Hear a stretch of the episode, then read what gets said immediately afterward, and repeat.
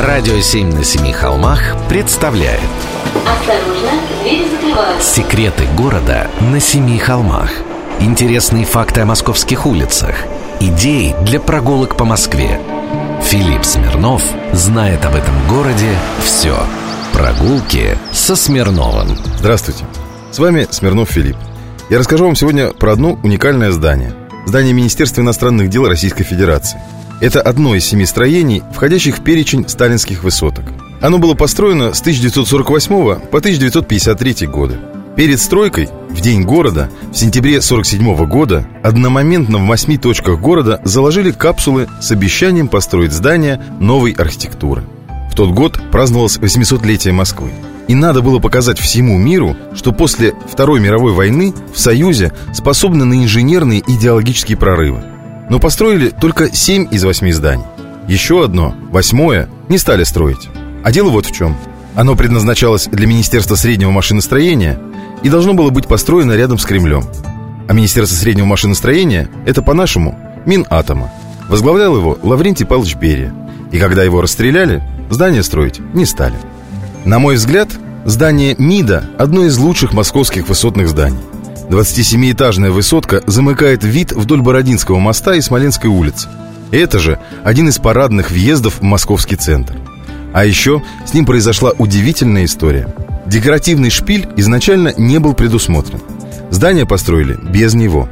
Но уже в конце стройки, мимо него по Старому Арбату, на свою дачу в Кунцево, ехал Сталин – Взглянул вождь из-под густых бровей и якобы произнес, что русская архитектура – это архитектура башен, а вовсе не стиль западных прямоугольных небоскребов. Архитекторам ничего не оставалось, как сделать шпиль. Но и сделать они были вынуждены его из строительного мусора, который остался. Тем не менее, этот мусорный шпиль простоял более 60 лет. Весной этого года его разобрали, а недавно опять водрузили на место. А само здание отреставрировали. Фасад облицован светлыми керамическими блоками, цоколь красным гранитом. Ну а на 100-метровой высоте из железобетона все так же смонтирован герб Советского Союза площадью в 144 квадратных метра. Сталин бы оценил.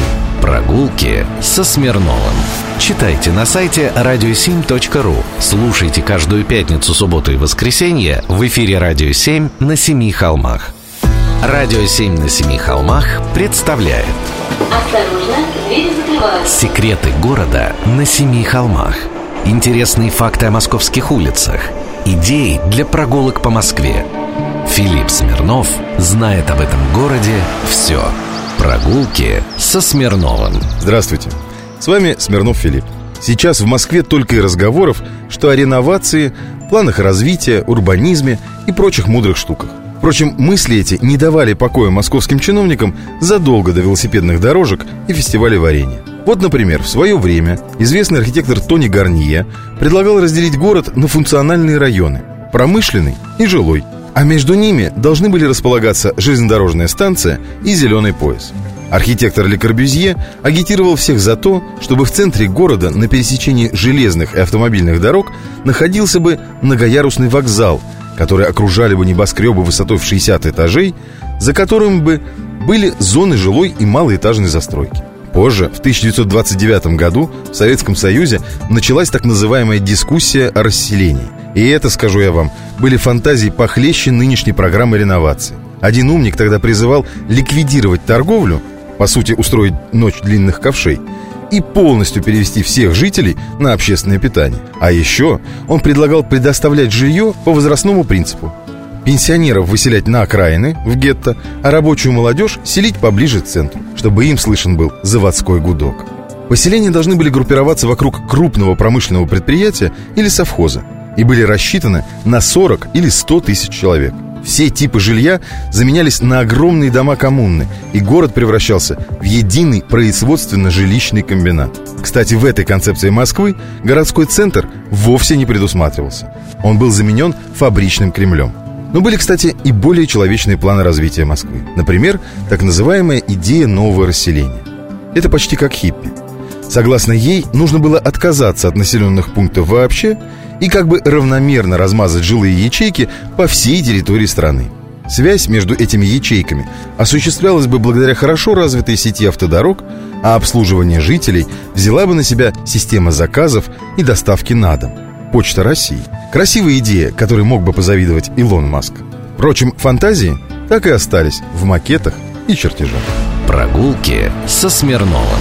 Читайте на сайте radio7.ru. Слушайте каждую пятницу, субботу и воскресенье в эфире «Радио 7» на Семи холмах. «Радио 7» на Семи холмах представляет Осторожно, двери закрываются. Секреты города на Семи холмах. Интересные факты о московских улицах.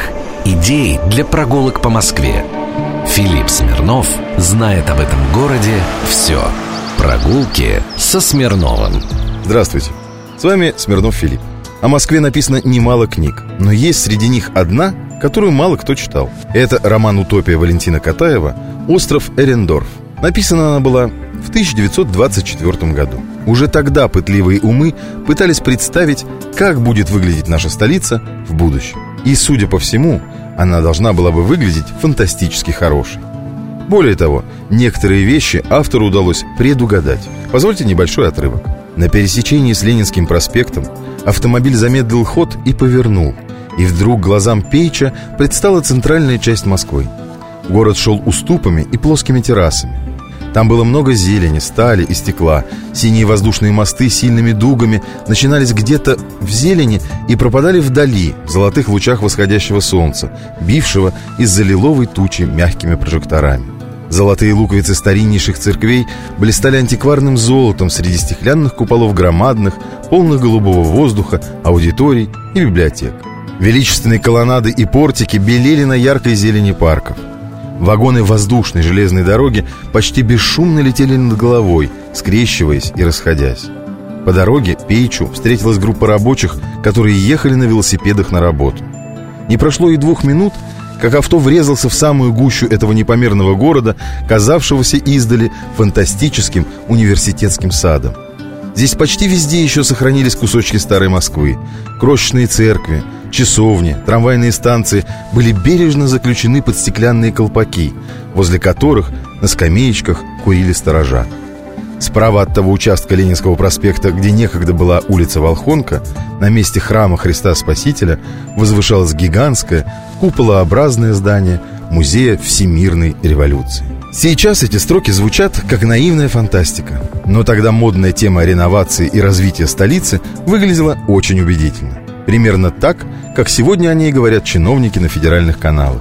Интересно, к какому литературному жанру припишут потомки их план реконструкции? Фарсу, комедии или трагедии? Прогулки со Смирновым. Читайте на сайте radio7.ru. Слушайте каждую пятницу, субботу и воскресенье в эфире «Радио 7» на Семи холмах.